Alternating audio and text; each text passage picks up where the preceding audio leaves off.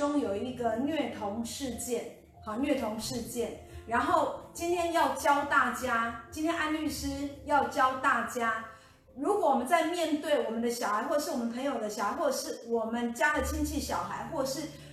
我们的小孩，如果真的在托婴中心，或者是私人保姆，或是到府服务的保姆，如果他真的产生问题的时候，那我们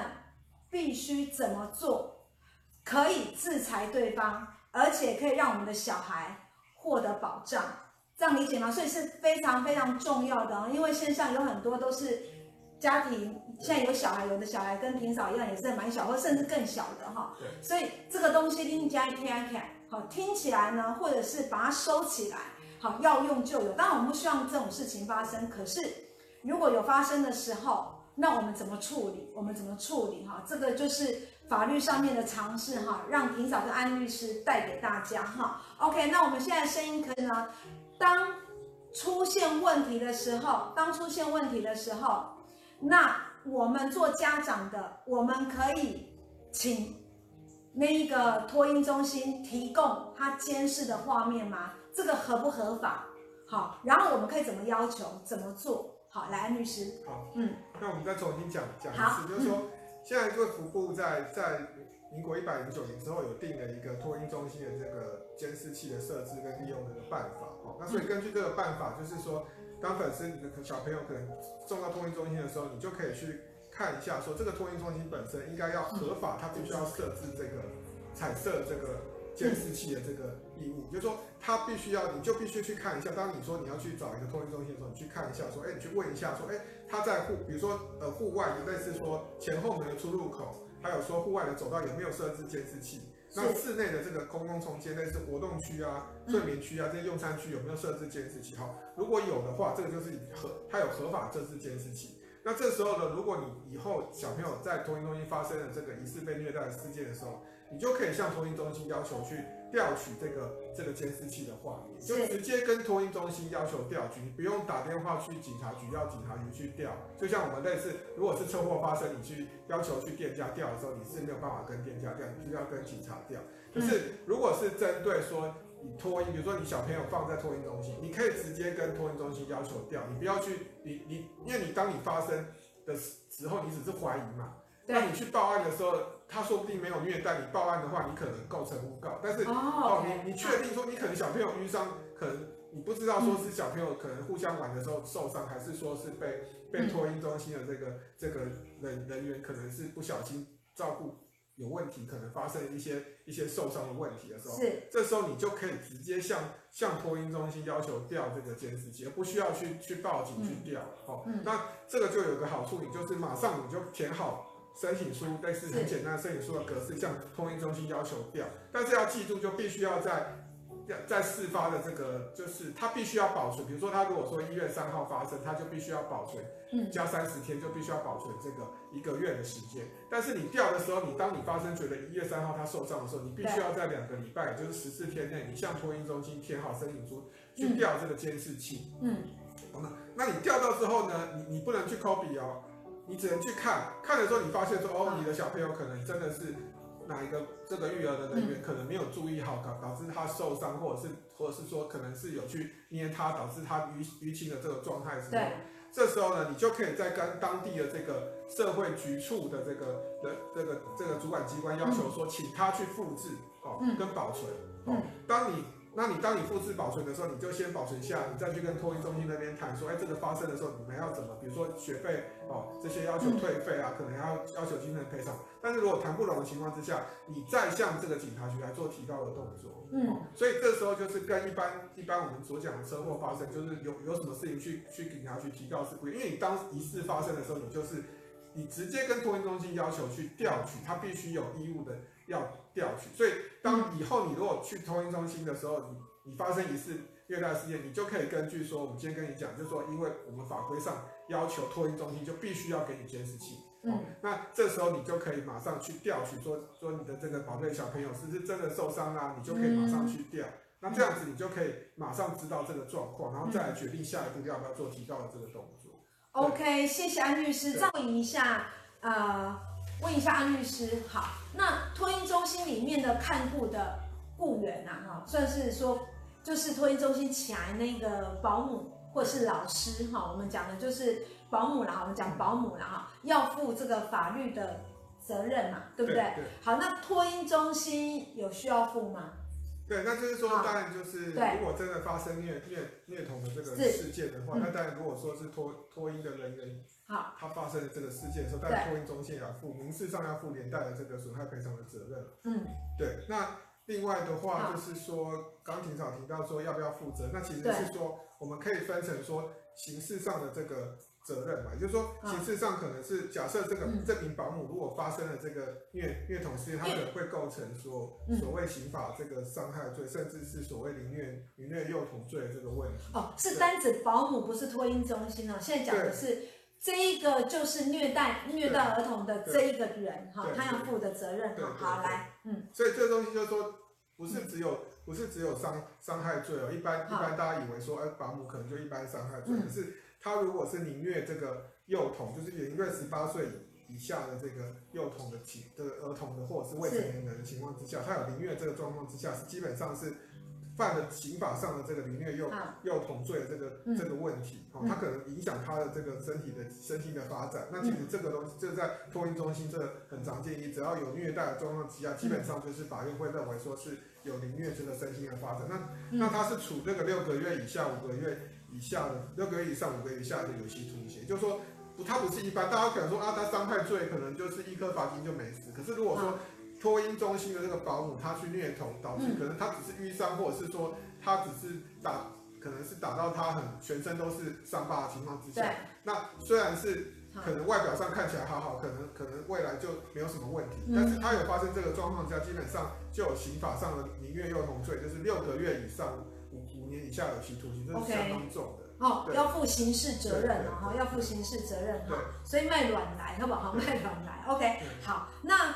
还有还有还有其他的吗？就是说那个还有其他要负的，还是说就是只有伤害罪跟凌虐妨啊凌虐妨害幼儿发育罪？对，那其实是基本上就是这两条罪，就是一般上的伤害伤害罪一定会构成。但是如果说托婴中心，它基本上是未满十八岁的这个这个幼童嘛，那这个、嗯、这个情况之下，他即使在在对他施暴的情况之下，会妨碍他身心的发展，那就是有另外一条叫做叫做凌虐幼童罪。好，那这时候就会法院就是在这个情况下，他是他两处上面就是六个月以上五个月以下有期徒刑。那这时候大家知道六个月以上就必须要去做了，所以当其实就是这个保姆有这样的情况情况之下，哦，这个刑法其实判的刑是蛮重的。所以这时候大家就可以注意到说，如果真的有发生这个情况，其实法律上面是会针对就是幼童去施虐行为，会比一般成年人去施虐的情况之下，哈，他判的刑度会比较重，这是刑事上的责任的问题。了解哈，所以其实哈，那一个保姆哈，他是要负刑事责任的。好，他是要负刑事责任，不是说像安律师刚才讲的一颗罚金就算了，不是哦，没刷几了哈，还要负刑事责任，而且判的蛮重的，六个月以上五年以下的有期徒刑。好，OK，好，所有的形式呢，它是就是没办法和解嘛，你就是必须一定要去，一定要去服刑的，好，就要去服刑的，我这样这样说对吗？哈，呃，他其实还是如果有，就是说他他犯了这个罪，其实还是如果有和解情况之下，还是。还是可以，法律上还是有办法说，另外再看是要缓刑还是怎么处理嘛。OK，那，那这个部分只是让大家知道说，其实如果是暴怒犯了这个以虐幼童罪，基本上是哦，如果没有和解情况之下，就是六个月以上五年以下有期徒刑是相当重的，让大家知道说，其实法律不是只有伤害罪，它有凌虐幼童罪的问题。嗯，对，好的，对，好。那刚才安律师讲的是那一个那个保姆。那我们讲的，我挺少想要更多的知道是说啊，这个托婴中心请的这个保姆，啊，这托婴中心不用负连带责任吗？哦，那这个时候就是说民事上面就是说，如果你今天后面假设是说你可能是小朋友未来可能是呃因为这样要去治疗，要去看这个看医生好的费用，对，好，那未来还有包括说你今天父母可能可以请求，比如说小朋友被凌虐，你你身心上你可以请求精神上的损害。哦，Okay. 那你请求精神上损害再加医药费这些费用加起来的话，就是不是只有这个这个托这个这名保姆要负责，你可以同时请求收银中心要负连带的这个损害赔偿的责任。了解。所以这民事上面来讲，托婴中心要负连带的责任。哦，民事上来讲，可可是托婴中心就没有刑事责任。对他，因为他不是，对对，他不是行为人，所以他其实不会有刑事责任，但是民事上他就负必须要负赔偿，就是赔偿精神损害啊，赔偿医药费的这个损害赔偿的责任。了解，好，这样大家清楚吗？这个托婴中心他要负的是民事责任，好，就是他要负连带的民事责任，比如说小孩呢，因为在这个托婴中心，然后有一些状况，好，那要。额外衍生的医药费啊，或者是一些身心伤害的一些额外多出多支出的，好，那这个托婴中心要负责赔偿。对，好，可是对于这个在看顾小孩的这个保姆，他要负的是刑事责任，好，严重的话会蛮。啊，就是说会罚的蛮重的，哈，会罚的蛮重的。可是托婴中心哈没有刑事责任，只有民事责任哈，这个让大家清楚一下哈。OK，好的，中心跟保姆必须要负的，然后我们也连带一并的知道一下。嗯，对，那个就是说，如果今天还有行行政上的责任，就是说，如果今天托婴中心它本身有类似有有有违反有有虐童这个行为，可是他保姆有虐童行为的时候，这时候你今天。这个社会社会局处就可以去处罚他六万，真的发生虐童事件，他就会处罚六万到六十万以下的罚款。那同时令他限期改善，那没有改善的话，就按期会处罚。甚至如果说情节情节严重，比如说你今天把这个幼童今天他虐施虐到他必须要去住院，甚至送急诊的状况，那这时候这个时候他就托婴中心就会被去停办一个月到一年以下，甚至呢停办的时候，同时会去公布这个托婴中心的名称跟负责人的姓名。嗯，好。那所以就是说，其实在这个处罚上面其实是蛮重的了。好，那当然我们是希望说，先跟后面跟大家介绍一下说，所谓的大概这个托运中心跟保姆有负怎样的法律责任，所以让大家清楚说，其实有民事、刑事还有行政的责任。那当然如果说不好的托运中心，如果当大家发生的时候，其实就必须要勇于举报，因为不要让其他这个的小小朋友去受害。到托运中心之后，可能就像我们刚刚新闻上讲，集体凌虐。对。发生这个状况之下就，就就大家会去找这个托运中心的时候，你就可以有这样的名单，你可能你就必须要去公开让大家知道，不要让其他的小朋友去受害。那这时候你同时这个社会局处就会了解说，这个托婴中心到底要不要继续让他可以可以继续继续办下去，还是说必须要停办？那这时候如果大家都去举报它发生的时候，基本上它就会被停办。嗯，我们不能这个托托婴中心如果好换一个名称。那他已经是他不是不会被政府列入黑名单吗？还是说他就换一个负责人，然后换一个名字？那这样子政府也没办法查他，是这样吗？对，就是说因为他停办了嘛，所以这个当然就是说我们可以注意，我是提提醒大家说，如果他真的被停办，那可能是他后面，比如说他可能重新再换一个名字，他重新再可能一年可能停办要求停办他一年到一年以下，他可能他重新再停办的时候，他换一个名称的时候。大家可能就是可以在从之前有停办的记录去查一下负责人是谁，那或许是可以知道说他其实换了名称重新办的时候，大家就可以可以知道说有一个不好可能不好的托婴中心，这时候大家就就可以知道说避免好自己或者是自己的亲朋好友去去到这个托婴中心去了。OK，所以这个等一下可能有讯。那我们刚才讲的是那一个托婴中心，好，那现在当然有很多他不是选择托婴中心。他可能选择的是私人的保姆，好，或者是说啊，干脆这个保姆就到我家来，好，到府服务的到宅保姆，好，那这个在法律上的话，有跟托婴中心里面的保姆是一样的吗？还是有什么不一样？对，那其实是他就等于是有可能是到宅服务，甚至是到他家里去，等于是托托给他去照顾的，是这个私人的这个保姆。对，那当然现在保姆都是必须要有有执照的啦。对，那当然他你就可以检查说他到底有没有保姆的执照，那你再交给他去照顾嘛。嗯，那当然照顾的时候，我们就因为我们刚刚有提到说，其实是托婴中心现在依照卫福部所定的办法，必须要设置这个监视器。可是如果你是私人保姆，平时卫福部没有相关的规定，所以我就去提醒大家说，如果大家交给私人保姆照顾的时候，你你可能是在你自己的家照顾，到宅服务单你自己家就装监视器。那如果说假设你交给他照顾的时候，你可能我建议就是说，可能他在他家装个监视器的画面看一下，比如说你可能平常想关心一下自己的小朋友的这个状况，嗯，那你装了这个监视器的画面，这个镜头你可以随时用手机去遥控，就可以知道小朋友会有这个状况。那当然，如果他装了之后发现说他可能照顾的舒适，有时候可能就是小类似说可能保姆在睡觉，那小朋友可能就噎到，他也没去管。那发生这种事情的时候，你当然就有你手机监视器画面，就可以知道说，哦，小朋友是因为保姆照顾不当。嗯。那我们之前有类似处理相关的案件，就是哎，保姆可能也不知道小朋友噎到了，可能他就自己睡着了，或者他自己做自己的事，把小朋友丢在旁边，就小朋友就噎到，噎到就就很不幸的就走了。那在这个状态之下，我们就会建议大家说，必须要在自己的。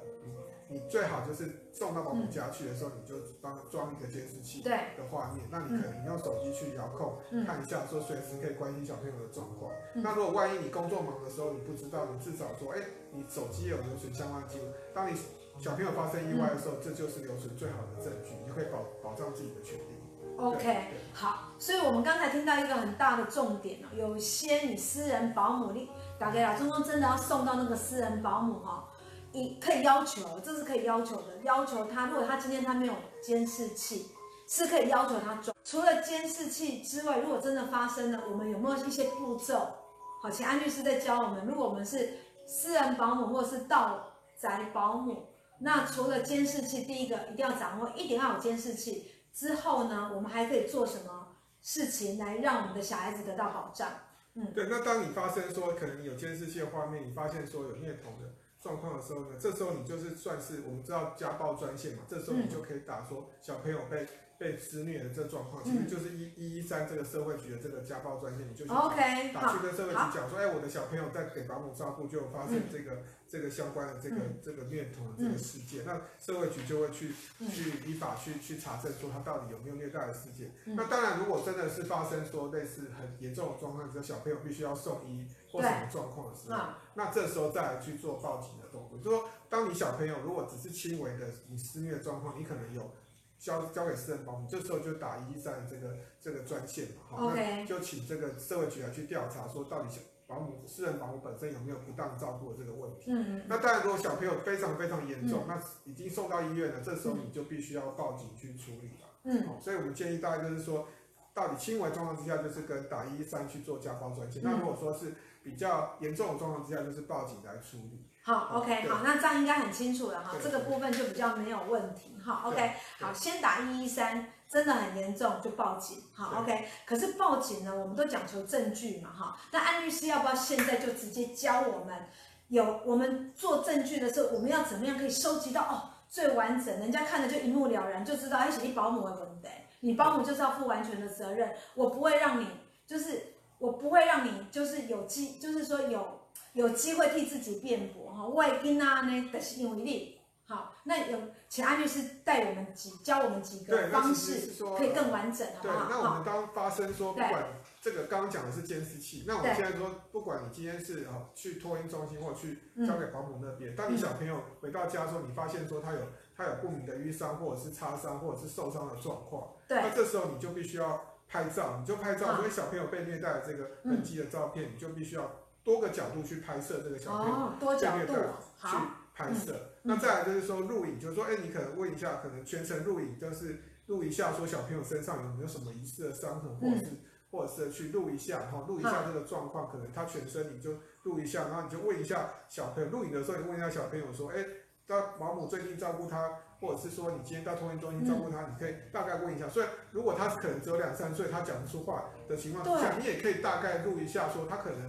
很难过的表情，或者是他会讲说，哎，我这个这边痛是大概是谁弄伤他的，他大概讲一下。那你你有这个录音、这个录影的画面，你以后再配上监视器的画面，你就可以证实说，当时候这个小朋友确实是有有被虐待的行为。因为你如果过了一阵子，你再去。问小朋友，小朋友说不定也讲不出来，但是你当下你就必须要做这个拍照跟这个录音、录音、录影的这个动作。那另外的话，大家就比较了解，就是说你当你受伤的时候，你当然就是要到到医院来去验伤了。那如果说一直不断的，比如说今天去，隔几天去，还是有继续新的伤痕，那你就必须还要不断的再去做验伤的这个动作。嗯，哦，那另外就是说，刚刚我们讲的这个拍照、录音。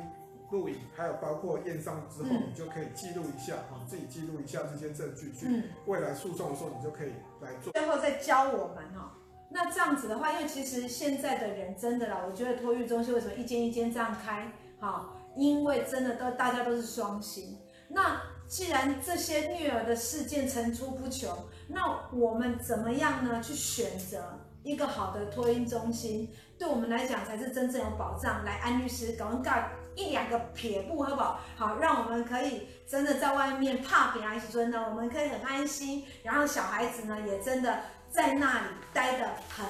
开心，好不好？对，那其实我们现在有一个专区啊，就是说可你可以选择这个立案的这个。嗯必须要有立案的这个这个所谓的托婴中心好，立案托婴中心。你选择立案的托婴中心，就上网去找说，哎，到底你这个托婴中心，你网络上有一些资讯，它可以对有没有立案，它的评价怎么样？你上网去看啊，一定要看评价。对对对，一定要看评价。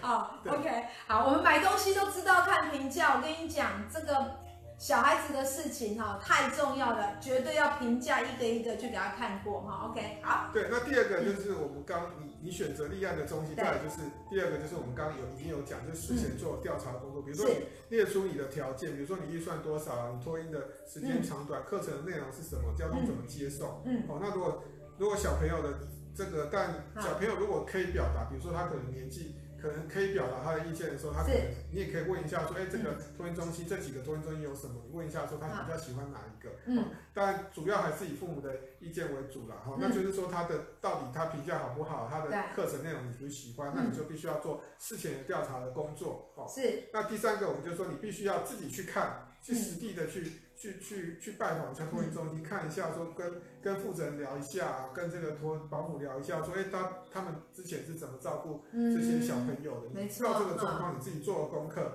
嗯、哦。比如说，那我们刚刚提到监视器，你就是大概你就必须要知道说，到底他前门后门有没有设监视器啊？然后它的室内空间这些教学区、活动区有没有设监视器？嗯、哦，那这个东西你就可以知道说，哎，它有没有合法嘛？啊，嗯、然后包括说你教室本身有没有这些尖锐的物品啊？那桌子椅子的尺寸有没有符合儿童的需求啊？嗯，啊、那课课内外的课程怎么安排啊？还有包括说意外事件的时候处理流程是怎么样？因为其实是说，当然有时候如果他忽视了这个小朋友发生意外的这个处理的流程，是，哦、那他就会慢慢慢他就会觉得说，这个小朋友摔倒，他自己会爬起来。那当有这样的状况的时候，这个托婴中心就会对于小朋友的受伤就会忽视，忽视久了之后，当然，但这个小朋友哪一天真的是发生虐待，这样有有可能是同这个这个学员之间，可能是其他小朋友之间有互相的殴打，他也没去制止。哦，那这个有可能这意外又又从此就发生了，所以大家必须要记得说，必须除了是网络上找评价之外，还必须要实地的去去查访这个托婴中心，知道说他到底是不是一个有良心的这个。